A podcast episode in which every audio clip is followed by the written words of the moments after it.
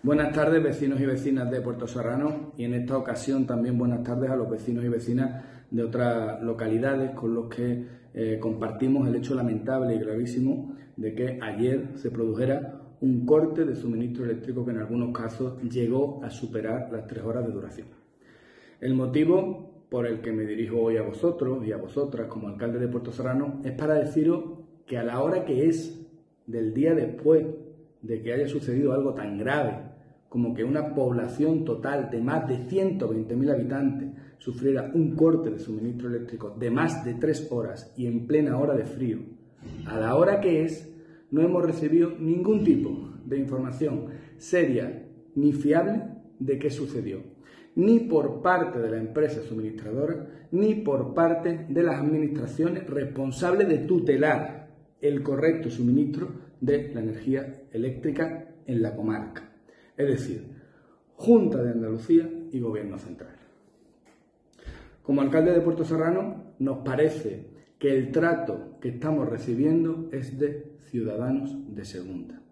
Queremos informaros de que desde este ayuntamiento vamos a promover una iniciativa conjunta entre todos los municipios de la comarca, sean del color que sean, para exigir a Endesa una explicación razonable y sobre todo que tome las medidas oportunas para que algo tan grave no vuelva a suceder. Porque entendemos que si un corte de este calibre, de casi tres horas, repito, y en plena hora de frío, se da en una población como Cádiz Capital, que tiene 121.000 habitantes, esto hubiera salido en las noticias. Y ya tendríamos una respuesta contundente por parte de altos cargos de la Junta de Andalucía y seguramente también por parte de altos cargos del Gobierno. Pero como ha sucedido en la Sierra de Cádiz, como ha sucedido en Pruna, en Olvera, en Algodonales, en Puerto Serrano, en Villamartín, pues parece que estamos acostumbrados a que las zonas rurales son zonas de segunda. Y nosotros, como Ayuntamiento de Puerto Serrano, no lo vamos a consentir.